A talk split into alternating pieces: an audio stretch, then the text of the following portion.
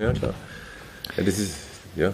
Die Urform von Radio ist, dass man einfach drauf losspricht, oder? Ja, genau. Also das, ähm, ähm, das muss man das so vorstellen, das war ja eine Kommunikationsgeschichte. Ähm, ähm, das Radio aus dieser, dieser Berufsecke komme ich ja. Ja. Es ist ja, war ja das, eine Revolution, weil das war als Kriegs, als Kriegstechnologie dramatisch wichtig.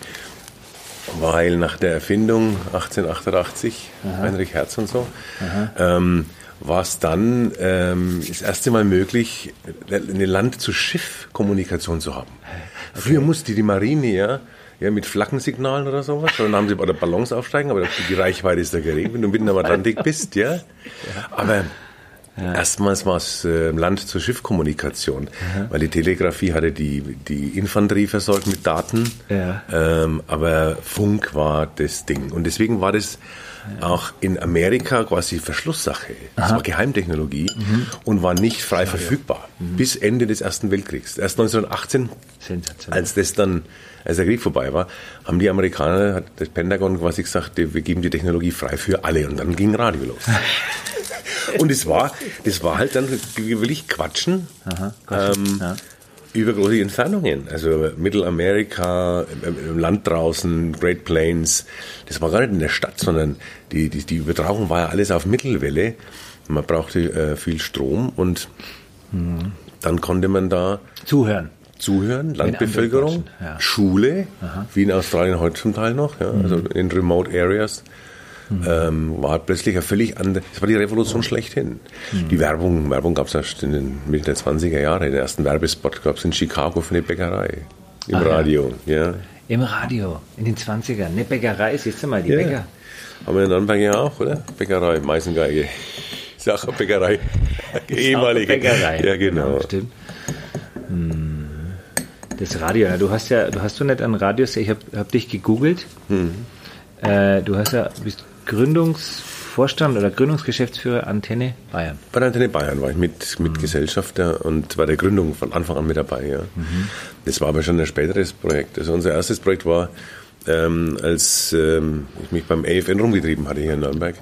Ich hatte so Kontakt mit den Amerikanern. Der ähm, Ami-Sender, man der. Ami-Sender, aber das war ja unser, unser Mhm. Radiosender damals, weil der öffentlich-rechtliche war ja tatsächlich nicht, nicht tolerierbar. Ähm, und da, da ist eines Tages ein Typ aufgetaucht und sagt, er braucht Unterstützung. Er hat einen, einen Radiosender in Südtirol, in Bozen. Mhm. Und ähm, das war der Werner Konrad und ähm, das war Radio C in Bozen. Aha. Und ähm, dann sind wir da eingefallen und haben dem Werner geholfen, ähm, haben Piratenradio gemacht. Das war 82, 83, ging das Ganze los, noch lang bevor es Privatfunk überhaupt in, äh, in Bayern oder in Deutschland gab. Ähm, gab es äh, ein paar Pir- Piratensender ja, in der Schweiz, in Italien, in, äh, in, in Also Pri- Slowenien. Piratsender war dann ein Privat. Das war, war ein Privatsender. Wir haben aber der, zum Piratensender ist er geworden, weil wir natürlich die Antenne am Hühnerspiel nicht nach Süden ausgerichtet ließen, nach Bozen, sondern wir haben die nach Norden gedreht, Aha. Richtung Rosenheim. So. Und ähm, dann war das in München hörbar. Das heißt, wir haben, äh, wir haben da unten ein Radioprogramm für München gemacht. Ihr wart in fremden Gefilden unterwegs, Genau, so deswegen war- Pirat auch. ja. Ja. Ja. Und ich hatte dann äh, mit der Schwester von Werner, haben wir dann äh, ein Büro aufgemacht in München und haben dann Werbung verkauft natürlich. Mhm. Ähm, gegen den Bayerischen Rundfunk. Aber wir waren eine kleine Nummer, ja. Also im Süden von München konnten wir uns gar nicht mehr hören. Da war Funkschatten. Ja. So ab München, Mitte, Nord. Ähm, und ähm, ja, war eine ziemlich offene, Fre also eine klare, nicht, nicht indifferente Frequenz, die ging fast bis Ingolstadt. Ja. Das waren die wilden Zeiten und da haben wir, da haben wir viel gelernt und viel falsch gemacht. Und als es dann in Bayern eben losging mit dem Privatradio, ähm, waren wir auch schon mittendrin. Ja. Waren wir plötzlich qualifiziert, ohne dass wir es wussten. Wir hatten ja eigentlich nur gespielen wollen. Ja, ja. Antenne Bayern. In der Vorantenne Bayern gab es ja die ganzen Privatfunk. Privatfunk. Auf lokaler Ebene. Ja. Also Nürnberg, Charivari, da habe ich ja angefangen als Geschäftsführer. Genau. genau. Ähm, und da, da sprossen ja in ganz Bayern über 40 lokale Sender hoch.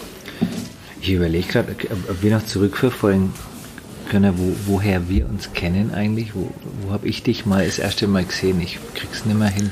Wo könnte das gewesen sein? Also ich weiß nur Landkreis Fürth, die Veranstaltung, genau. weil der Gieler hat mal gefragt, Genau, die waren genau. Referenten, der was über die Zukunft Aber da, da haben wir uns wiedererkannt irgendwie. Wir hatten uns vorher schon mal irgendwo im Netzwerk getroffen. Ähm, aber ne, Tommy Stilber ist so gemeinsam Ja, genau, genau. Also früher halt mit mehr Haaren und ähm, du mit weniger Bart vielleicht. Ja, genau, auf jeden Wir Fall, haben ja alle anders ausgeschaut. das ähm, da kann man sich schon mal begegnet sein, ohne dass man sich daran erinnern Ohne dass kann. man sich daran erinnert, ja, genau. ja. Ja. Es gibt so viele spannende Sachen, die du erzählen kannst, deswegen weiß ich überhaupt nicht, wo ich zuerst anfangen soll zu fragen. Ne? Ich war jetzt neulich bei dir in der Vorlesung an der, TH. An der TH da unten und äh, in der Vorlesung ähm, Zukunftsforschung. Weil du sagst, Trendforschung gibt es nicht. Du sagst, es gibt nur Zukunftsforschung und Trend. Trendforschung ist ein Werkzeug. Also Trendanalyse, Trend ähm, ist, eine, äh, ist ein Werkzeug, Mhm.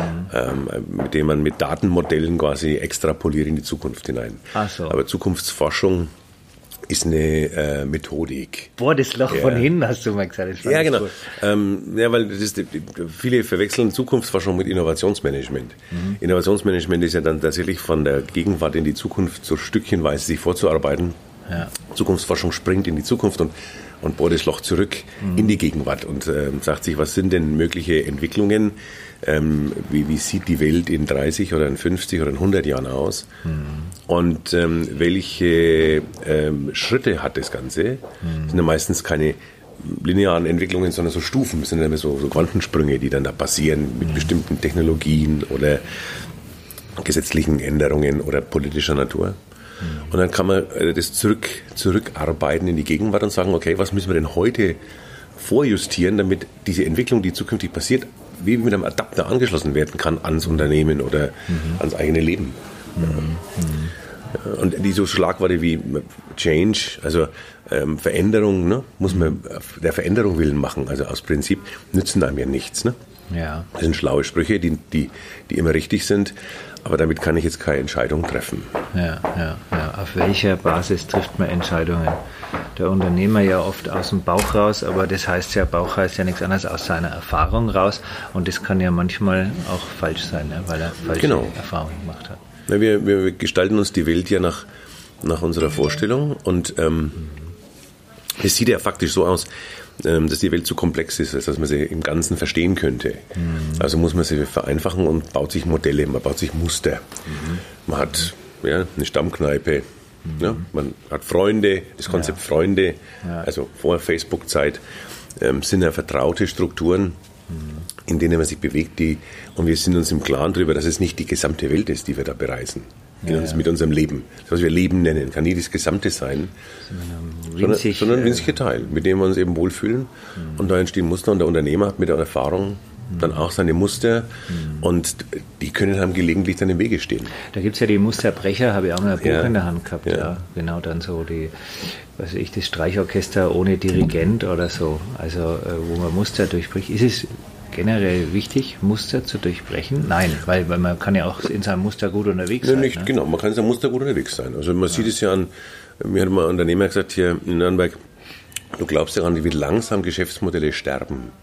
Also auch sterbende Geschäftsmodelle sind immer noch hochprofitabel lange Jahre lang. Ja, da gibt es ja welche, die, die, die, die, steigen sogar noch. Ja, ja, genau, genau. Die haben noch so einen echten Boom äh, am Ende, aber irgendwann ist klar, dass halt was weiß ich was, irgendwann wird es die Zeitung auf Papier nicht mehr geben, sondern nur noch digital. Das ist uns auch allen klar.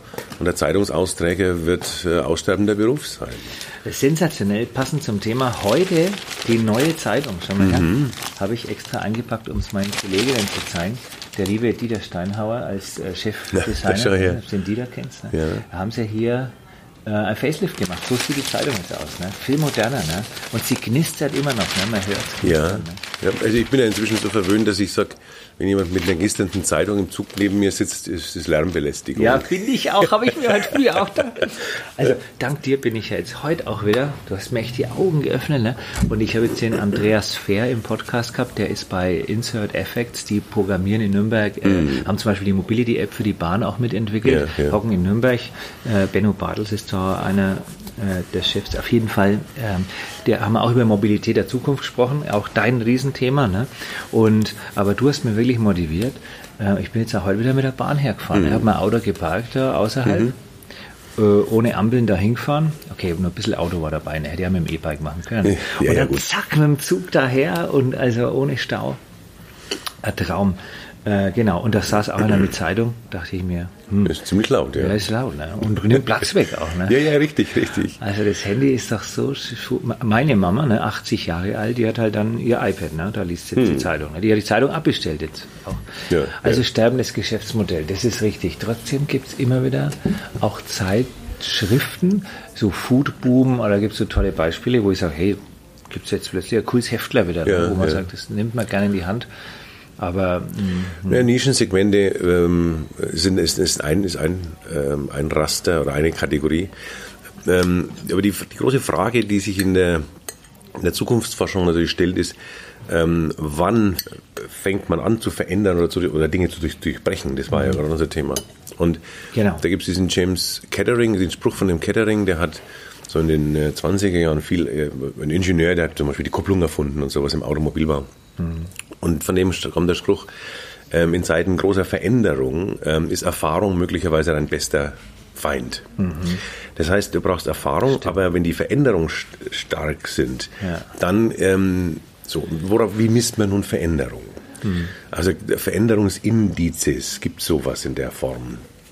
Und ähm, ähm, das kann man eben nicht direkt messen, da muss man über andere Schlüsselindikatoren gehen. Also mhm ähm, welche neuen Berufsfelder gibt es, ähm, welche Maschinen, äh, Tätigkeiten werden irgendwie verändert. Mhm. Ähm, ja, als der Dürer damals angefangen hat, ähm, ähm, seine Kunstwerke zu signieren und quasi das Copyright eingeführt hat in einer, ja, ja. in einer Kultur und Kunst, die eigentlich Auftragsarbeit war, wie der Malermeister heute weißelt, haben die ja damals im Auftrag der Kirche und der öffentlichen Hand der, der Fürsten äh, Gemälde produziert. Genau.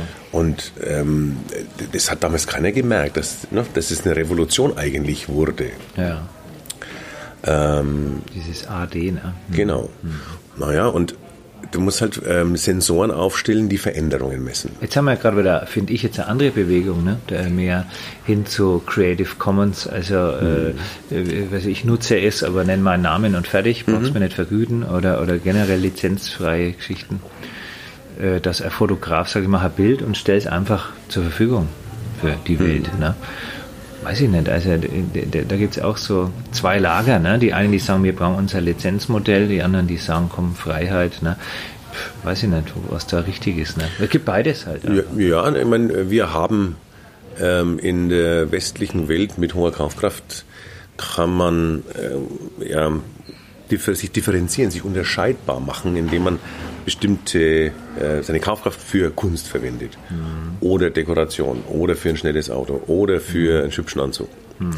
Ja. Ähm, in Ländern, die aber an der Schwelle stehen, wie in Indien, ja. es ist zum Beispiel so, wenn du, wenn du Bildung verteuern würdest, mhm. würde ein ganzer Kontinent bildungsfrei bleiben. Ja. Da muss äh, für, für in solchen Situationen zum Beispiel ähm, gibt es die akademische Bildung kostenlos natürlich über mhm. Online-Streaming, digitale Blended E-Learning-Angebote. Mhm. Also mhm. ähm, da muss zuerst mal das Bildungsniveau erreicht werden. Das heißt, viele Geschäftsmodelle sind ein Luxusproblem. Ja, ja. Also in reiferen Märkten würde man sagen, mhm. dann, dann entstehen auch diese Nischen. Ja. ja. Ich weiß nicht, ob das ähm, Dürer hat im Grunde genommen ja auch eine Serien- und Massenproduktion aufgebaut. Das hat er andere für sich malen lassen eigentlich? Ja, ja, ja, hatte Werkstätten. Ja. Okay. Da hat man Dürer und dann hat es irgendwie der Hubermüller gemalt oder so. Ne? Naja, das war ja, das war ja in der Sixtinischen Kapelle auch nicht anders. Ja, ja, das ja. war ja nicht der Werk, das Werk eines, sondern ja. Da haben viele mitgepinselt, ja. Hm. ja. Hm. Also insofern Gemeinschaften. Crowd äh, Painting. Crowd, Crowd Painting, richtig, ja. ja. Ja. Hm heute früh die, die, die Miriam hat einen Blogartikel gepostet, meine liebe Kollegin, über ja, Nachhaltigkeit beschäftigt natürlich die Menschen. Ne? Also wie ja. kann man gerade im Moment gibt es ja auch die CO2-Klima-Challenge, haben sie die Landratsämter hier in Bayern zusammengeschlossen und machen also sagen, also wir müssen was tun gegen mhm. CO2, ne? CO2-Fasten-Challenge. So CO2-Fasten-Challenge. ja genau. Ah, ja, genau, stimmt, habe ich, hab ich Poster gesehen, ja genau, mhm. genau. Ja, und, und was kann man mhm. machen, einen Tag darauf verzichten und dann eben auch mal einen Tag aufs Auto verzichten, aufs Handy und so. Nachhaltigkeit ist ja auch so ein großes Thema von dir, ne? Also Ja, sicherlich, weil ähm, du musst die, du musst eine Position beziehen. Also du brauchst Wertsysteme, Wertstrukturen. Mhm. Also ähm, wenn wir, wenn wir über Veränderungen sprechen oder ähm, zukünftige Entwicklungen, ähm, dann sitzt es ja auf dem Fundament unserer Werte. Wenn ich über das Thema Bildung in Indien gesprochen habe, dann steht, steht ein Wert dahinter. Mhm. Und ähm, Nachhaltigkeit ist einer der, der zentralen äh, Werte, mhm. die man ernst nehmen muss. Ja. Mhm. Und das, für mich persönlich ist es halt so, dass dieses, dieses Dilemma natürlich ähm, nerven mich, stechen mich unsäglich, ja, mhm. aber das Insektensterben ist trotzdem äh, Mist. Ja. Ähm, und da sieht man, wie man da selber gefangen ist, eben zwischen der Komfortzone ja, und dem, was nachweislich äh, klug und nützlich ist. Mhm. Ja, also ich bin der Anhänger der Wissenschaftlichkeit und sage, die Wissenschaft ähm, ja, führt zu höherer, höherer Erkenntnis und zu besserem Leben. Ja. Genau, das, deshalb war ich letzte Woche in Triesdorf, wo ja die mhm. Bauern weltweit her mhm. hingekarrt werden, um also auf wissenschaftlicher Basis ja. Landwirtschaft zu betreiben. Ne? Und auch mhm. da, da spricht ja, man von, von so einem Mittelweg, ne? weil einerseits Ökologie, Nachhaltigkeit und Biodiversität ganz wichtig ist, aber andererseits müssen wir halt auch die Weltbevölkerung ernähren. Ne? Und, mhm. äh, mhm. das heißt, wir brauchen, also die sagen zum Beispiel, wir brauchen die Gentechnik. Ne? Also ich, da habe ich noch keine Meinung dazu, bin ich in der Meinungsbildung. Mhm. Hast du da schon eine Meinung über Gentechnik? Naja, ähm, Gentechnik per se ist ja mit dieser, dieser Entwicklung, die es seit ein paar Jahren gibt, mit CRISPR-Cas9, Bitcoin, diese Technologie, mit der man tatsächlich wie ähm, im CAD-Zeichenprogramm Häuser bauen kann, kann man da ja Gencode schreiben und damit Lebewesen bauen. Also oh. diese Technologie ist verfügbar okay. und die hat natürlich enorme, enorme Tragweite. Ähm, das, das ist für uns in unserer kleinen, modellhaften Welt nicht abschätzbar. Also die, hm. die Folgeabschätzung ist nicht machbar. Darum, ähm, darum muss man es über eine Art Ethikstruktur wahrscheinlich ähm, tatsächlich regulieren. Mhm. Und das ist eines der Dilemmata. Ähm, die Gentechnologie an sich ist ja nichts Neues. Also man hat ja von in der, in der Landwirtschaft schon immer durch äh, Auswahl und Zucht mhm. ja, ähm, ertragssteigernd ja. ähm, wirken wollen und das ja. auch sehr, sehr gut gemacht. Ja. Jetzt sind wir wieder so in so einem Quantensprung, wo sich das extrem beschleunigt. Mhm. Naja, ähm, ähm, ich, ich sehe das aus einer, aus einer praktikablen Perspektive. Das ist das Thema Ernährungsproblematik in der, in der Welt. Und ähm, da gibt es zwei, drei verschiedene Denkrichtungen. Das eine ist natürlich äh, der enorme Aufwand bei der Fleischproduktion. Ähm, das wird äh, in absehbarer Zeit ähm, aus dem 3D-Drucker kommen. Also wir werden Fleisch nicht mehr in, in Stellen produzieren, sondern ähm, aus dem Lebensmitteldrucker, der dann zu Hause steht. Ja, Frau, und es wird, besser, es wird besser schmecken. Frau, ich komme um, oder, ja. oder, oder, Liebling, ich komme um genau. sieben heim. Schmeiß den äh, Drucker doch, an. Schmeiß den Drucker an. Genau. Es wird besser schmecken und es ist antibiotikafrei zum Beispiel. Aha. Also an der Stelle verbessert sich sicherlich was. Ja. Ähm, das ist eine, eine, Umgewöhnung und jeder, der das jetzt ähm, hört, äh, wird sich in seinem Kopf sagen, nee, also ich nicht. Ja, und doch machen wir alle Dinge, die wir vor 20 Jahren von uns nicht gedacht haben, mhm. dass wir sie machen. Also wer hätte vor 30 Jahren an Mülltrennung gedacht oder sowas. Ja. Ähm, das andere ist, dass das eine Perspektive, die mich, ähm, die hat mich erst so vor vier, fünf Jahren erreicht, dieser World Earth Day. Mhm. Das ist ja derjenige Tag, der definiert wird, wenn wir die Ressourcen so weit aufgebraucht haben, die nicht mehr natürlich nachwachsen können. Mhm. So. Also der ist, äh, der wird ja immer früher. Also das liegt es, glaube ich, irgendwie im Juni. Juni. Ende Mai, Anfang Juni ist der World Earth Day. Das heißt, die gesamte Welt hat bis Mai schon so viel Ressourcen, Kohle, Kupfer, Getreide, was auch immer, verbraucht, mhm. dass die Erde das nicht mehr auffüllen, aufforsten, herstellen kann bis zum restlichen Jahresende. Mhm. Und das bedeutet in der, in, der, in der Schlussfolgerung, wir müssen mit Technologie die Erde retten. Ja, genau. Was, ja, also ja. Es, es, wir können sie nicht durch Enthaltsamkeit mhm. und, und CO2-Fasten mhm. wird es nicht richten. Mhm. Da können wir vielleicht in den Juli kommen oder August. Mhm. Mhm. Aber das zweite Halbjahr quasi schaffen wir nicht ganz mhm. aufzufüllen. Das bedeutet, wir sind bereits jetzt verurteilt dazu, mit Technologie, und Gentechnik ist eine Technologie, Maschinen, Robotics, 3D-Drucker oder was auch immer, dieses Defizit zu lösen. Weil ansonsten wow. ist der Ressourcenverbrauch tatsächlich, äh, der, der, schon unumkehrbar ist, hm. ähm, so hoch, dass wir dann ja, für Ressourcen ins Weltra im Weltall mhm. harvesten müssen. Mhm. Aber ja. ähm, das ist tatsächlich noch, sehr, noch viel zu weit weg. Was wollen wir denn eigentlich auf dem Mars? Das habe ich noch nicht ganz verstanden. Naja, Rohstoffe. Es geht Rohstoffe. wahrscheinlich hauptsächlich um Rohstoffe. Ja. ja. Und die karten wir dann daher, das ist ja alles ganz schön weit weg, ne? Genau, also, eben. Aber ist der ein Rohstoff, also, der dann uns versagt? Dann ist die Frage eben, ähm, ähm, kann man, also muss, muss das so sein oder kann man das auch anders erreichen? Ne? Mhm. Also äh, wie kann man mit den vorhandenen Rohstoffen. Genau, sinnvoll. Und da sind wir in so einer in so einer Dualität, Dualität. Auf der einen Seite kann man mit dem Fasten und dem Verzicht Rohstoffe einsparen. Das wäre ein Weg. Mhm. Auf der anderen Seite könnte man zum Mars fliegen und da äh, Mineral, Mineralien holen. Mhm. Und immer wenn es Situationen gibt, wo es so ganz grundsätzlich zwei verschiedene Vorgehensweisen gibt, dann ähm, muss man das in der Zukunftsforschung betrachten. Mhm. Da, an der Stelle bewegt sich was. Mhm. Da muss man verändern. Okay. Also bei Dilemmata. Ja. Wenn, du, wenn, du, wenn du ein Dilemma hast, dann macht der menschliche, der menschliche Kopf den Unterschied. Das kann man nicht automatisieren und standardisieren. Okay. Wenn du dich entscheiden musst zwischen, ja, das ist ein Dilemma. Das. Ein Dilemma zwischen Brötchen und Toastbrot. Ja. ja. Wen liebst du? Ja? ja. A oder B? Ja. Dann ähm, ähm, kann das kein Expertensystem automatisieren. Ja. kann man das nicht aufgrund von Fakten. Nährwerte, und das, äh, keine Ahnung, Formalter Hit im Toast. Nee. nein, nein. Du kannst, du kannst ja Ausreden suchen, ja, natürlich, aber. Ja. Und also das heißt, wenn, äh, wenn Dilemma, ein Dilemma auftaucht, dann entsteht dort für, für den einzelnen Menschen ein Freiheitsgrad mhm. der eigenen Entscheidung.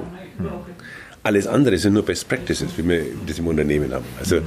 ähm, wenn, wenn du ein Dilemma hast, dann musst du dich einfach nach dem Handbuch richten oder nach deinem Computerprogramm, Algorithmus.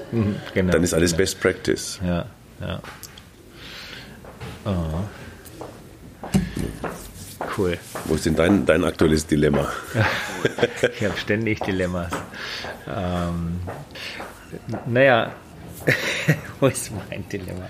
Nee, das mit dem, mit dem Fahren, Auto oder nicht Auto. Ne? Das ist, ja, das ist, ja, das ist so, Dilemma. Ja. Aber da steht man ja davon und sagt sich, naja, was mache ich aber dann, wenn ich mir das dann umentscheide? Dann bin ich mit dem Zug dahin gefahren, das habe ich mein Auto nicht dabei. Und ja. ne, dann, dann, ja, dann macht man sich ein Dilemma draus. Heute bin ich total begeistert, weil ich, ich fahre jetzt mit dem Zug wieder zurück nach äh, Anwanden und dann zack, äh, bin ich wieder. Hm. Also das ist wunderbar.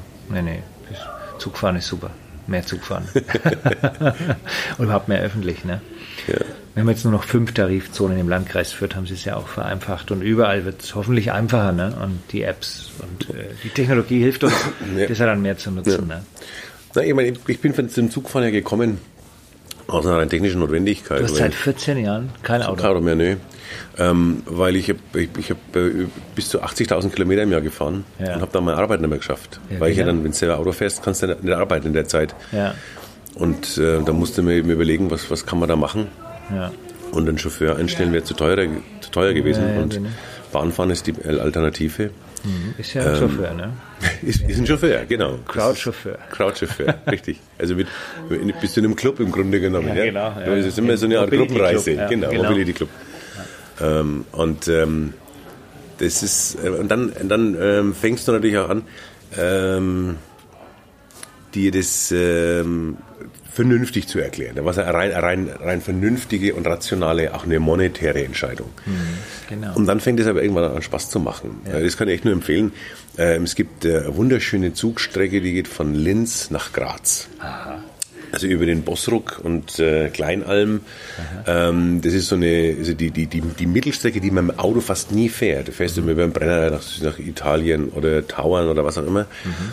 Aber die Strecke Linz-Graz fährt man ganz, ganz selten, wenn man nicht wirklich nach Graz muss. Ja, ja. Und ähm, das ist eine der schönsten Zugstrecken überhaupt, weil da fährt man mit dem, mit der, mit dem Eurocity quasi ähm, durch die Wiesen an Kühen vorbei. Ach, ja, das ist wirklich schön. Ja. Und das andere ist natürlich auch die klassische Tauernstrecke mhm. von München über Rosenheim, Innsbruck mhm. nach Villach runter. Mhm. Eventuell sogar so weiter bis nach Zagreb. Also das ist auch ähm, die Alpenüberquerung dann im, im, südlichen Alpenbereich nach Zagreb auch nochmal traumhaft. Gibt es einen Kurswagen.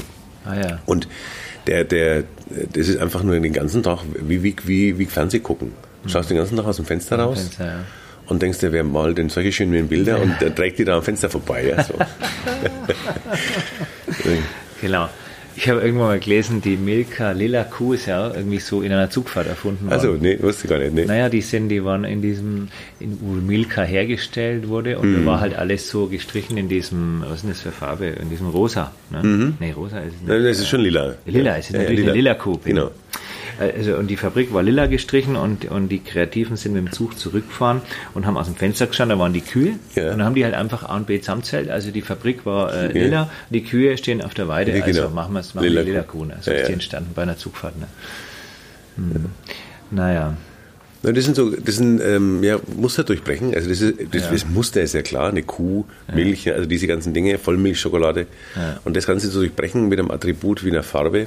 Ja, Das ist herrlich, ähm, ähm, einfach, genial, genial einfach. Ja, genau. Ja. Genau. Mhm. Ich überlege jetzt, ob ich gerade jetzt nochmal zurück, rückwärts fragen soll Ja, bei ja, dir, ja, ne? mal. oder vorwärts. Ne? Naja, also. Eigentlich also, interessiert mich beides. Ne? ja, dich interessiert beides. Ja, aber was ist denn da in Berlin? Da hast du, bist du, da gibt's die, wie heißt die Schule nochmal? International? Genau, Berlin School of Business and Innovation. Ja. Also das ist eine, eine klassische Business School, eine private Hochschule, ähm, als Startup gegründet ähm, vor einem Jahr und ähm, die haben mich da als Dekan engagiert, um den akademischen Lehrbetrieb aufzubauen und zu entwickeln. Und ähm, als Startup deswegen, weil ein so ein hohes Maß an Blended Learning und E-Learning mit dabei ist, weil die, ähm, die Stoffvermittlung auch ähm, mit vielen Innovationen verbunden ist, mit Exkursionen, ähm, Eintauchen in die deutsche Kultur und Gesellschaft, weil wir nur internationale Studierende dort haben. Also die kommen also, unsere Studenten aus 15 Ländern weltweit, einmal rum mit dem Globus, sind auch ein paar Deutsche dabei, aber nicht sehr viele. Und ähm, das ist im Grunde für, für mich jetzt tatsächlich ähm, eine, eine, eine Herausforderung, ähm, die sehr ähnlich ist wie das, was wir vor 30, 35 Jahren dem Radio gemacht haben.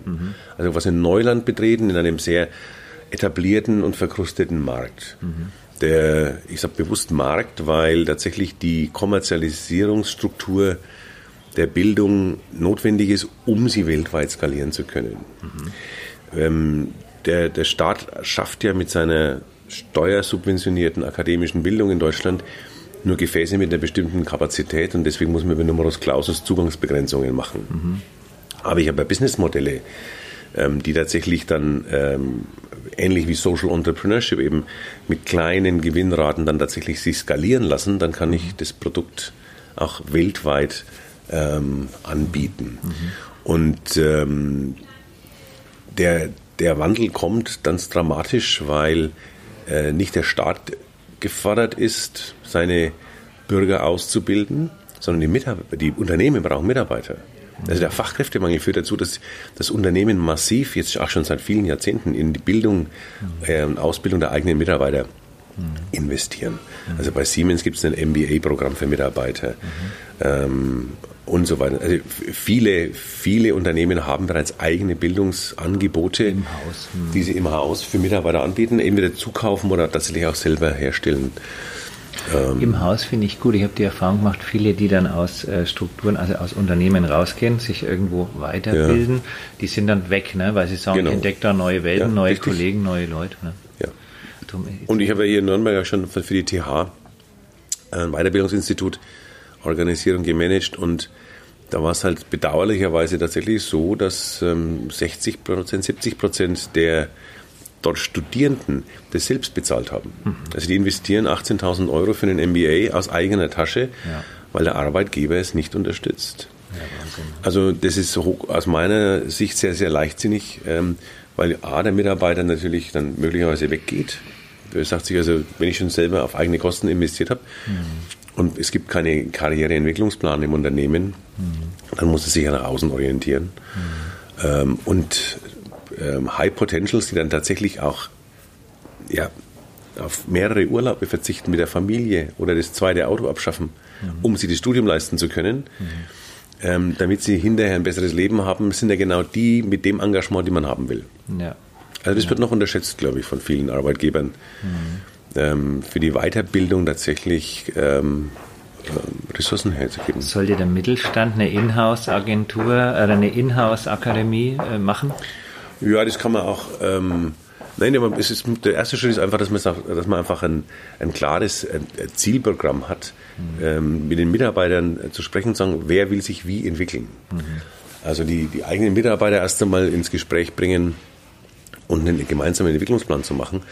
Ob man dann Make or Buy das selber herstellt oder woanders zukauft. Also ähm, das ist dann der zweite Schritt. Es gibt ja eine Vielzahl von äh, privaten ähm, Hochschul, Hochschulen angeboten. Es gibt dann die nicht akademischen Strukturen. Also da ist Deutschland ja super gut aufgestellt. Und ähm, jede staatliche Hochschule und Universität in Bayern hat auch einen Weiterbildungsbereich. In fast allen anderen Bundesländern auch. Mhm. Also das Angebot ist vielfältig und ist vorhanden. Mhm. Das Qualitätsmanagement ist oft also die Einschätzung der Qualität ist oft schwierig, weil die Rankings in Deutschland nicht sehr beliebt sind. Und ähm, außer der Zeit, die quasi die Universitäten und Hochschulen rankt, im nicht-akademischen Bereich so gut wie kein Ranking stattfindet. Mhm. Mhm. Also da bräuchte es noch eine, mhm. eine Veränderung. Mhm. Also eine Ratingagentur für Weiterbildung. Ja, genau. Ja. Google. Ja, man kann, man kann also wieder crowdsourcen im Grunde genommen, dass man sagt, okay, ähm, wer hat welche Ausbildung gemacht und äh, ein, drei, fünf Jahre danach, wie viel mehr verdient, wie viel mehr Glücklichkeit am Arbeitsplatz. Mhm. Also solche Dinge mhm. könnte man auch crowd, mhm. crowdsourcen. Crowdsourcen. Ja. Ja, jetzt haben wir angefangen bei dir da mit dem Radio. Ne? Ja. Äh, was war denn vorher eigentlich bei dir los? Also naja, also im Grunde genommen, was, was, was dich interessiert, ist ja eigentlich, wie, wer, was, was braucht es, damit man irgendwie Unternehmergeist entwickelt oder ähnliches. Und ja. das ist ein Vorbild. Also, ja. also ich bin in der Unternehmerfamilie ja groß geworden. Mhm. Äh, mein Vater war ja Eisen- und Stahlhandelsunternehmer, der sich auch selber ähm, alles erwirtschaftet hat. Und ähm, die, die, die, die Freiheit zu haben, ähm, ähm, unabhängig zu sein, ähm, keine Vorgaben der Eltern zu haben, was man denn zu tun hat. Mhm. Dann ein Vorbild, ein Vater, dem man, dem man zugucken kann, mhm. ähm, was er tut. Mhm. Äh, und dann den Zugang zu Information und Bildung. Das ist der entscheidende Faktor. Ja. ja. also ich hatte immer Zugang zu viel Literatur zum Beispiel. Mhm. Ja, wir hatten wahnsinnig viele Bücher zu Hause. Mhm. Das ist so eine, wenn ich einfach nur da, das ist so eine Art äh, das ist einfach vorhanden. Ja. ja also ich würde meinen Kindern auch sehr frühzeitig natürlich in der digitalen Welt, die hatten alle freien Zugang zu Amazon-Bücher und konnten sich kaufen, was sie wollten. Ja. Das war gelegentlich einmal ein teurer Monat dabei. ja, das passiert dann auch, aber ähm, seit die 12, 13, 14 sind, mhm. hatten die immer kompletten Zugang zu, zu Literatur und konnten sich alles bestellen. War dann immer auch gute Diskussionen. Ja. Also das hat so mich, mich so ausgemacht und dann ähm, tatsächlich die, die, das Reisen, Internationalität. Also wenn man, ähm, also alles, was ich tatsächlich gelernt habe, äh, was äh, wichtig und nötig ist, lernt man, wenn man aus der Komfortzone seiner Heimat rausgeht ja. und auf Reisen andere Kulturen, andere Sprachen, andere Menschen. Mhm. Ähm, eben um dieses Muster, dieses, dieses Modell zu durchbrechen, seine ja. Komfortzone dass wir glauben, wir wüssten, was Leben heißt. Ganz woanders findet auch was statt. Also One Strange Rock heißt die BBCN-Reportage, gerade mhm. auf Netflix, die habe ich gestern angefangen zu schauen. Sensationell, ne? Der Blick von oben, also Astronauten, die tausend Tage ja, insgesamt ja, im All waren, ja, erzählen ja. da, ne? Der Blick von außen. Aber gut, ich sag mal, man muss auch mal eintauchen, ne? Du bist halt genau. eingetaucht in andere Kulturen. Wo warst du zum Beispiel? Was ja, bin, so äh, also ich habe mich, ich war sehr viel in Amerika unterwegs. Ich, also ich, war, ich bin mit, mit 13 ja schon zur Sprachschule nach England geschickt worden, Sommerferien, mhm. cool. und war dann selber auch unterwegs. Hab, ähm, auswerten Austauschschüler hier in Nürnberg am Melanchthon-Gymnasium mhm. und habe dann Amerikaner, Amerikaner kennengelernt und bin dann mit 15 los ähm, äh, nach Amerika äh, selbstständig ins Flugzeug gesetzt worden und habe dann da äh, Bekannte von meinem Vater, die Geschäftsbekannte, mhm. ähm, habe dann da gewohnt in der Familie, also schon mhm. auch, bin mit dem Fahrrad durch Los Angeles geradelt, ähm, habe dann mit 16 sogar meinen kalifornischen Führerschein gemacht und bin dann zurück nach Deutschland, hatte mit 16 meinen Führerschein. Also das war so diese, diese Ecke. Und dann ist es halt so, wenn du, äh, weiß nicht, so ein Schlüssel, es gibt immer so Schlüsselerlebnisse. Ähm, da war ich in Texas einmal ein paar Monate, ähm, und dann ähm, in der Familie, wo ich war, die hatten dann, äh, der Vater, der Vater hat ein Flugzeug, da fliegst du durch, ne, mit so einem äh, Zweipropeller Teil. Dann nach, sind wir nach Houston geflogen und die hatten da Verwandtschaft in einer, äh, am Stadtrand von Houston, mhm. in Texas City. Ähm, eine reine schwarze Community, dann ähm, Sunday School, mhm. ja, selbst dann mit 16 oder mit 17 war das in Texas City, Texas, äh, in der Sunday School mit 300 ähm, schwarzen Amerikanern, alle im Anzug, aufgebrezelt mit Krawatte, What? Gospel singend, okay. zweieinhalb Stunden in einem Gottesdienst. Hast mitgesungen? Ne? Natürlich, ja, das kannst du gar nicht anders machen. Ja. Und hinterher dann Family Dinner ja. ähm, mit allem Pipapo, also so einen richtigen Sonntag äh, mitten im schwarzen Amerika und wow. ähm, das kriegst du auf keiner Art, Art Dokumentation vermittelt. Du kannst dann einfach, du hast plötzlich kennengelernt und ähm, ähm, das ist eine, eine Lebensfröhlichkeit, die dem durchschnittlichen Franken ziemlich abgeht. so kann man das sehen. Ja. Der Franke. Und das sind so Schlüsselerlebnisse, die, die sind immer wieder, immer wieder passiert, ja. Mhm. Ähm, ah, stimmt, ja, Reisen dann. Ich, äh, in Südafrika ist so, da, wenn du da Leute bei uns, wenn wir uns begrüßen, sagen wir, Mensch, Servus, hallo, wie geht's? Ja, Wetter ist schön. In Südafrika, wenn sich Leute begegnen, dann reden die jetzt erstes drüber, ähm, wann ihr letzter Überfall war und was ihnen geraubt worden ist, ja. weil es so gefährlich ist, das Land. Ja. Überall Stacheldraht, geht er vor den Häusern. Ja. Und es ist für, für jemanden in Kapstadt normal. Mhm. Ähm, wir würden paranoid werden da unten. Oder? Ähm, genau. ja. Ja, Ängstlich. Ganz ängstlich, ja. Also die, die, die, unsere Welt hier ist, äh, ist relativ, ne? ist auch eine von verschiedenen möglichen. Ja. Das macht neugierig. Ja, ja. ja. Gibt es Parallelwelten, oder? Weiß man nicht. Nein, es ist die, na, Vielleicht. Naja, also rein quantentheoretisch gibt es die ja, ne? ja, Nun, aber das ist in unserem Mesokosmos natürlich nicht relevant. Ja? Wir sind ja nicht in der Quantenphysik genau. äh, unterwegs. Aber es gibt natürlich Parallelwelten, in die man eintaucht, weil, weil wir, wir kennen das ja von der eigenen ähm, Situation, dass wir, dass wir immer in Rollen spielen. Mhm.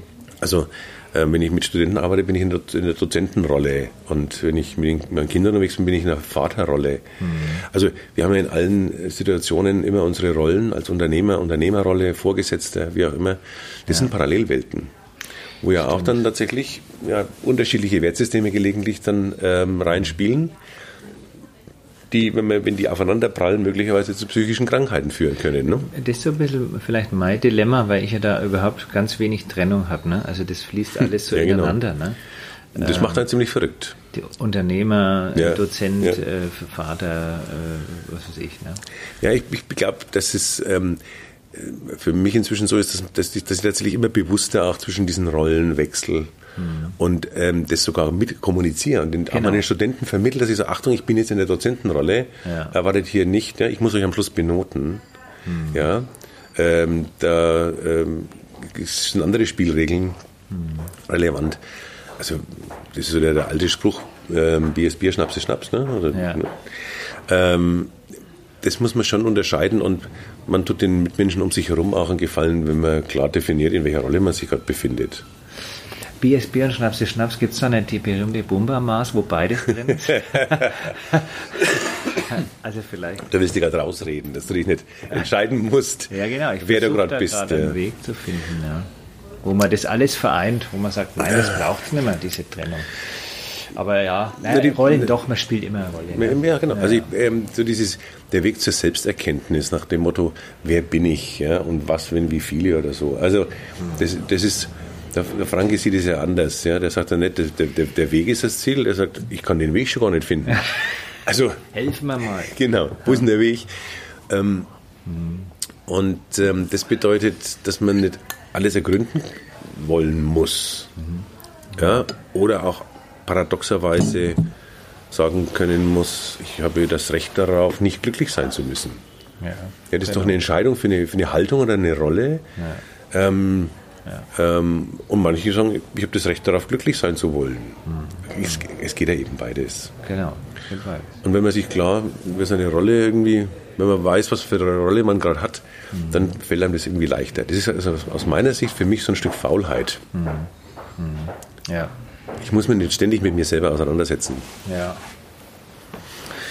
Das stimmt, man sollte eh weg, weg vom Ich hin zum Du, ne? also sich um die anderen kümmern ne? und nicht ständig an sich denken. Und, und ich glaube, ich wäre mir selber sogar zu langweilig, ganz ehrlich gesagt. ja. Ja, Wahnsinn, wie du die Leute beeinflusst. Ne? Also ich, ich, ich, mir hat ja diese eine Vorlesung schon, das war ja nur die Einführung in das Thema äh, Zukunftsforschung. Mhm. Äh, das hat mich so begeistert. Ne? Danke für das Lob. Lob wird immer genommen. Ja, Lob wird genommen. genommen ja. ja. ja. Mhm. Zukunftsforschung. Was hast du noch für Themenfelder? Also das eine ist Social Entrepreneurship, das andere ist das Thema Zukunft. Ja. Ähm, dann natürlich mache ich Medien, äh, Medienmanagement, also auch an der TH mache ich eine Vorlesung Medienmanagement. Ah, ja. mhm. Das mache ich auch an der Donau-Uni in Krems, mhm. ähm, also äh, Media Business, Media Management. Mhm. Ähm, und dann mache ich auch das Thema strategisches Management, also mhm. Strategic Management, das mache ich auf Englisch meistens. Ähm, und da geht es um dieses Dilemma zwischen ähm, das Richtige tun und das dann richtig tun. Mhm. Also das Richtige tun ist eine ethisch-normative, strategische Entscheidung mhm. und äh, nennt sich Leadership. Mhm. Und das dann richtig tun und Umsetzung ist dann Management. Mhm. Das sind meistens Best Practices eben in dieser Situation. Und ähm, das sind eben zwei völlig verschiedene Rollen, die eine und dieselbe Person im Unternehmen oft hat. Ne? Mhm. Also die Leadership-Rolle, strategische Entscheidungen, ja, Gentechnologie ja oder nein, wie auch immer. Äh, machen wir die Kühe lila zu treffen und das dann richtig umzusetzen, ähm, ist oft in, in, den gleichen Händen. Das sind auch zwei verschiedene Rollen, die eine dieselbe Person, Inhaber, Unternehmer ähm, eben oft hat und seine Mitarbeiter dann oft nicht richtig vermitteln kann. Weil er eben nicht klar sagt, jetzt mache ich eine Leadership Decision, ja, die ist nicht hinterfragbar, weil das ist aus meinen Wertsystemen herausgeboren. Und in der Umsetzung, da brauche ich Experten oder Consultants oder mhm. jemanden, der weiß, was die Best Practices sind.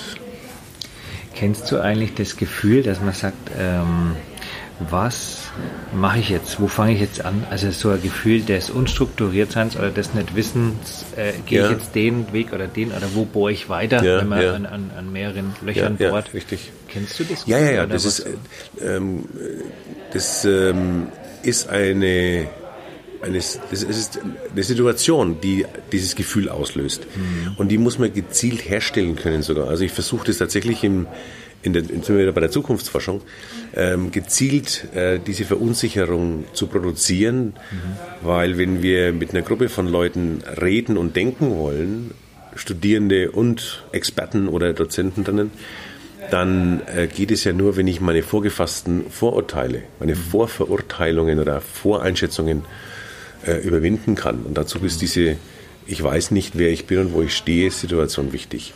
Mhm. Ähm, Im akademischen Bereich äh, mache ich das, indem ich einfach die Leute mit Daten überschütte. Mhm. Informationen, Daten, widersprüchliche Inform äh, Modelle. Ähm, das mache ich tatsächlich vorsätzlich, dass ich also auch äh, zwei unterschiedliche Theorien präsentiert, die im Widerspruch zueinander stehen. Ähm, mhm, im, ja, im, persönli im, im, Denk im, persönlichen Denken lese ich Science-Fiction-Literatur oder sowas. Also irgendwas, Märchen sind ja auch, mhm. ja, also Alice im, Alice im Wunderland mhm. ist ja im Grunde genommen sowas Sur Surreales. Mhm. Das erste Stück Weltliteratur, das surreal war. Mhm. Dann gab es in den 20ern Buñuel-Filme, mhm. ja, Fellini, surreal. Also ähm, sich solchen Dingen auszusetzen, führt tatsächlich zu dieser Verunsicherung, die man braucht, um innovativ mhm. nach vorne zu denken oder aus der Zukunft heraus mhm. neue Einsichten zu generieren. Also sich gezielt zu verunsichern, ist, ist eine sehr professionelle Haltung. gezielte ja? Verunsicherung. Also Alkohol trinken ist auch eine gezielte Verunsicherung, das ist ein schöner Rausch. Naja, ne? das, ist, das ist, hat eher Wirkung auf die Motorik. Ja, die Motorik. Genau. ja manchmal also, fühlt man sich dadurch immer unsicher. Ne? Ja. Also Unsicherheit ist nicht zu verwechseln mit Selbstzweifel. Okay. Mhm. Also Selbstzweifel ist natürlich dann die, die, die, der dunkle Teil. Ja. Verunsicherung heißt, dass ich mich selber in Frage stellen kann. Mhm. Das, das, das bringt einen vorwärts. Mhm. Genau. Selbstzweifel hört man ja oft, ist ja so ein Gesellschaftsding. Ne? Wo kommt das eigentlich her? Warum haben Leute Selbstzweifel? Das ist was Psychologisches. Ne? Das, äh, naja, weil Eltern ihren Kindern sagen, du bist zu doof und du kannst es nicht. Schlecht, ja. Hm. Also, also es ist tatsächlich ein Erziehungsproblem. Hm. Ja, damit beginnt es dann. Und da hast du das Glück gehabt, in so einer genau. tollen Familie aufzuwachsen. Genau. Also Zeidelhack sagt mir auch als Stahlhändler, wie du es gerade gesagt hast, mhm. eben. Ne? Ähm, le lebt der Vater noch? Nein, der ist vor ein paar Jahren gestorben, mit 89. Mit 89? Hat, ja, ja, ja. Der hat viel, viel Spaß und ein langes Leben gehabt und okay. hat ja auch ähm, alles, was er sich erarbeitet hat, auch wieder ausgegeben. Also er hat, hat das Leben echt genossen. Ne? Ja, super. Ja, ja. Schön. Ah. Ja. Aber das wolltest du nie machen, ne? Stahlhandel. Also Nur ich war da eine Zeit lang auch schon mit dabei. Äh, mein Vater und ich haben das dann äh, soweit gemanagt und dann äh, den, den, den, Betrieb auch verkauft 2001. Also ah, ja. wir sind da als mittelständische Unternehmer in der Stahlbranche, die sich so schnell globalisiert hat, mhm. ähm, zu klein gewesen und ähm, da war äh, der Ausstieg die einzig relevante Strategie tatsächlich. Mhm. Und gut hingekriegt. Ja, ja, ja. Ah. ja, ja. Ah. Schön. Mensch, ich ja. weiß gar nicht, was kann ich jetzt noch fragen? Doch, ich schaue auf die Uhr hier, wie lange läuft denn schon? Dreiviertel Stunde haben wir naja. jetzt. Ne? Äh, du hast jetzt gar kein Club-Sandwich gekriegt. Nein, ich wollte sagen. Achso, nein, mit dem Frühstück machen wir dann. Das, das machen wir dann hinterher, genau. Mhm. Wir können ja noch einen Kaffee trinken. Ja. Dann erzähle ich dir die wirklichen Geheimnisse. Nein, ja, jetzt. Komm, erzähl noch mal ein Geheimnis. Ach ja, das, ähm, wie gesagt, ähm, also ein Geheimnis, das ich tatsächlich, ähm, das ist kein Geheimnis, aber ähm, was, was tatsächlich mich persönlich, glaube ich, ähm, vorwärts gebracht hat, ist, dass ich immer in Situationen reingegangen bin, bei denen ich nicht sicher war, ob ich es kann. Mhm. Also eine gezielte Überforderung. Mhm. Mhm. Und diese gezielte Überforderung bedeutet ja, sich landläufig so seinen, seinen Ängsten, seinen Selbstzweifeln zu stellen. Ja ähm, ähm, diese Zweifel, die einem vom, von außen eingeredet werden, sind ähm, ja nur der Auslöser dafür, dass man sie internalisiert und dann selber zweifelt. Mhm. So, und das zu überwinden heißt dann, sich was zu trauen. Ja? Wie das erste Mal Fahrrad fahren, das erste Mal schwimmen, also schwimmen lernen. Ja. Das sind ja alles solche Erkenntnisschritte. Und dieses Muster sollte man beibehalten. Ja. Und das glaube ich, dass ich, ich war also bis, bis vor einem halben Jahr noch nicht Dekan einer Hochschule. Ja, ja. ja und ähm, ich bewerbe mich auch tatsächlich so alle paar Jahre mal auf einen Job, zu dem ich gar keine Qualifikation habe. Ich habe mich vor einiger Zeit mal für das Management von einem Flughafen beworben. Aha, aha. Ja, bin dann natürlich nicht genommen worden, weil mir der Headhunter ganz klar sagte, nee, die suchen jemanden völlig anderen. Ja. Aber sich damit auseinanderzusetzen, eine, eine professionelle Bewerbung aufzusetzen, ja. um einen, als, als, Geschäftsführer einer Airport-Gesellschaft zu werden, ähm, ist genau so eine Challenge, ähm, die dann schwierig wird, wenn man den Job tatsächlich kriegen würde. Ne? Ja. Natürlich. Ähm, und so geht es mir sehr häufig, dass äh, so 10% der Dinge, die ich versuche, dann tatsächlich gelingen und dann ja. musst du es auch tun. Ja. Und plötzlich merkst du, du kannst es ja. ja. Und für mich entsteht daraus ein, ein Lerneffekt. Das ist so eines der Geheimnisse. Ich versuche zu lernen und deswegen mache ich auch Vorlesungen an Hochschulen, mhm. weil ich aus der Interaktion mit Studierenden immer von den Studenten mehr lerne, als ich denen tatsächlich vermitteln kann. Ja. Die geben einem viel mit, ne? ja, ja. Neu, also völlig neue Perspektiven. Ja.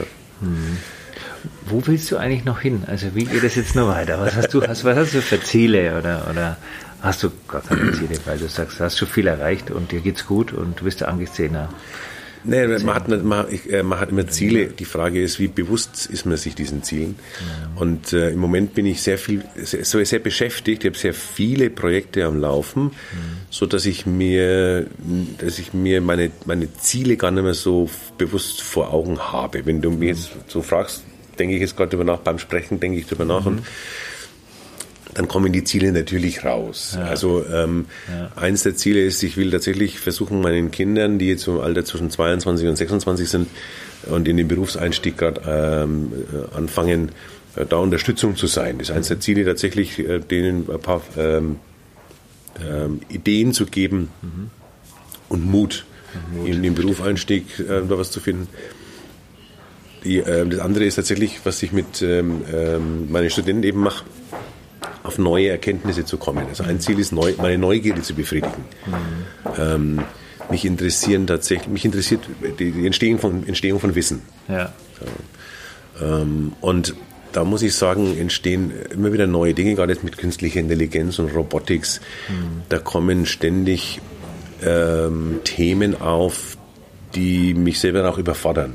Mhm. Also ich war letztes Jahr auf der Hannover Messe zum Beispiel und mit einer Studentenexkursion ging es um ähm, ähm, Smart Manufacturing, mhm. also die intelligente Fabrik. Und da war ich baff erstaunt, wie viele Sensoren dass es gibt, die so mini klein sind, dass sie in jedem Gerät drin stecken können. Mhm. Und welche Daten äh, Maschinen und Fertigungen liefern. In Klamotten ähm, auch, weil das sollte man mal in die, in kommt, Klamotten rein. Ja, in Klamotten kommt das jetzt auch demnächst. Also die, sind, die, Sens die Sensoren werden so klein, so leistungsfähig, dass wir in fünf, sechs Jahren in jedem Produkt überall Messungen und Sensoren drinnen haben. Hm. Deine Brille wird über deinen Ohrbügel Blutdruck messen können hm. und ja. also und so weiter und so fort. Und das finde ich super spannend, weil es dann, weil es meine Gedanken auf neue Wege bringt. Also meine Neugier ist ein Ziel. Die Neugier ist schon Neugier. neugierig bleiben sozusagen. Ne? Mhm. Ja, ich glaube, wenn man mal neugierig äh, die Erde verlassen oder zumindest den lebendigen Körper oder was Ja, auch immer, ja. man weiß ja nicht, ne? aber dann, dann haben wir alles richtig gemacht. Ne? Ja, und, also, äh, damit, damit ähm, ähm, bleibt man natürlich in irgendeiner Form, ähm, in irgendeiner Form, jetzt will ich sagen frisch, aber ähm, anders. Es geht eigentlich, eigentlich darum, sich zu verändern. Ja, genau. Die permanente M- Metamorphose, wie sagt man, äh, Transformation, Weiterentwicklung, Bereitschaft, sich zu verändern. Auch, Also ein ne? Freund von mir, also es war, fand ich ein lustiges Beispiel, der ein Freund von mir hat gesagt, mit seinem 50. Geburtstag hat er sich entschieden, dass er zum Beispiel bestimmte Dinge anders macht. Sag ich, was, was, was denkst du da? Sagt er, ja, er schreibt jetzt die Zweier anders und die Siebener. Sag ich, wie? Na, wenn ich, das ist eine wahnsinnige Umgewöhnung, da ist deine Handschrift dir angewöhnt über Jahrzehnte und jetzt plötzlich die Sieben nicht mehr mit dem Strich zu schreiben, sondern wie die Amerikaner, ne? Ach ja, okay. Äh, und die zwei halt mit nicht mehr mit der Schleife, sondern mit dem 90, mit dem 65 Grad Winkel. Ähm, das ist wahnsinnig schwer. Also er hat gesagt, er hat sich überlegt, ob er auf links, auf linkshändig umstellen soll, aber das war ihm dann doch zu mühsam. Aber das ist so ein Beispiel, dass man sagt, wenn man, wenn man immer wieder das Gleiche macht, ja, dann, ähm, dann ähm, entsteht so ein Tunnel, Ja. ähm, der am Ende eine Sackgasse ist. Das, Ja. das will ich versuchen zu vermeiden. Genau, raus aus dem Tunnel, immer wieder mal. Kurz Genau. mal drin sein ist nicht schlecht, ne? Ja, um genau. was Ist, ja- ist ja bequem, ja, abzuarbeiten, ist auch komfortabel. Ja. Also immer wieder in das gleiche ähm, Urlaubsland zu fahren. Also ähm, ist doch gar nicht so verkehrt, Stammkneipe zu haben. Ja, genau. Ne? Ist doch in Ordnung. Tut gut, ne? Tut gut. Ja. Weil sonst wird man gehetzt. Also das muss auch nicht sein. Also, Was wäre noch eine typische Interviewfrage? Es gibt ja diese typischen Interviewfragen, jeder hat ja also seinen Stil. Ne? Jetzt bist ja du ein Radiomann. äh, vielleicht ist es gut zu fragen nach. ja, also äh, Sag du. ne, das, die, die, ähm, Was Es würdest du sind- mich fragen? Ja, genau. Also die, die Fragen, die tatsächlich, die tatsächlich ähm, auch in einem Bewerbungsgespräch relevant sind, sind ja die Fragen nach ähm, der Persönlichkeitsdisposition, also oder der Persönlichkeitsvermögens. Äh. Und da ist die Frage, wofür, wovor hast du Angst? Zum Beispiel. Was, sind, was, wofür hast du, hast du Angst? Und äh, welche Situation würdest du vermeiden? Ist so eine Frage. Ähm, Wovor hast du Angst? Alexander Seidelak. Tatsächlich vor, vor ähm, psychischen und geistigen Krankheiten. Ja, Dass dann das plötzlich ereilt. genau. Also ähm, das, das könnte dann tatsächlich so ein, ein Schlaganfall sein oder was. Also dass, dass du ähm, inkapazitiv bist. Ah ja, verstehe. Weil, äh, das ist natürlich eine, Angst, weil ich sage, also ähm, ich versuche mich mit meiner mit meiner Bildung, meinem Wissen in irgendeiner Form aus, durch Probleme durchzuhangeln. Und wenn das nicht mehr geht, ja, dann bist du größtenteils fremdbestimmt wahrscheinlich. Ja. Treibst du eigentlich Fitness oder Sport? Machst du irgendwas? Ja, ich, dich ich bin, ähm, bin Fahrradfahrer. Ja, ich fahre mit dem Fahrrad ähm, und habe da auch, wie gesagt, meine Stammstrecke da am alten Kanal entlang. So, das ist so, Ja. ähm, dann, wenn wenig unterwegs sind, wochentags, mittags, ja, da ist dann, das sind die, sind die Kneipen an der Schleuse schon offen, aber Ja. wenig Touristen unterwegs. Ja, ne, weil wir über Wissenschaft gesprochen haben. Ich habe eben so viel gehört jetzt am Wochenende äh, beim Kongress ähm, auf der Fitness- und Gesundheitsmesse, war ich in einem Vortrag. Und naja, die Bodenstoffe und Hormone, die da ausgeschüttet werden, wenn man eben äh, trainiert, also Ja. Ra- Rad fährt oder auch dann, sagen wir mal, überhaupt körperlich sich betätigt, vielleicht auch Krafttraining Ja, ja, macht und so, das ist ja unglaublich heilsam. Da, da wird, liest und hört man ja nicht viel drüber, weil die Lobby zu klein ist, ne? weil die Gesundheitsindustrie Ja, ja, ist ja, ja. größer. Ne? Ich war gerade gestern unterwegs, ähm, eine Runde gedreht äh, rund um den Flugplatz. Ah. Und dann fahre ich dann immer hinten rum, von Neuenhof wieder Retour. Mhm. Ähm, und dann sind ja da die ganzen Treibhäuser mit den Tomaten und Erdbeeren. Und da ist äh, so ein, Mhm. Ah, ja. äh, ein Punkt, da, äh, da halte ich immer an, da gibt es einen äh, Erdbeerkühlschrank. Aha. Da steht in dem Bauernhof tatsächlich ein großer Kühlschrank äh, mit so Fächern, wo man wie früher, wo, so, wo die Sandwiches drin waren. Ja. Und da habe ich gestern meine ersten Erdbeeren gekauft, nach Hause genommen. Das ist auch was Gesundes, ja. ja. Gut, jetzt haben wir es mit der Angst auch geklärt, ne? Genau, zum Glück. Zum Glück. Ähm, was war die zweite Frage? Die zweite Frage ähm, ist, ähm, mit welchen Dingen im Leben hast du abgeschlossen? Was würdest Aha. du nicht mehr tun wollen? Aha, was würdest du nicht mehr tun wollen? da frage ich doch gleich mal so. Also, also ich mache, was ich zum Beispiel mehr mache, ist, ähm, ich renne nicht mehr auf Bahnhöfen oder Flugplätzen. Aha, Ich gehe. okay. Wenn du es eilig hast, geh langsam. Ja, genau. Ja. Also ich, das ist, so- ich renne auch nicht nach einer U-Bahn oder sowas. Hm. Es gibt immer, wenn der letzte Zug weggefahren ist, ein Hotel in der Stadt. Es gibt immer eine Alternative. Ähm, nein, ich erniedrige, ich lasse mich von Verkehrsmitteln nicht mehr erniedrigen. Zum Beispiel. Das ist sowas. Äh, Okay.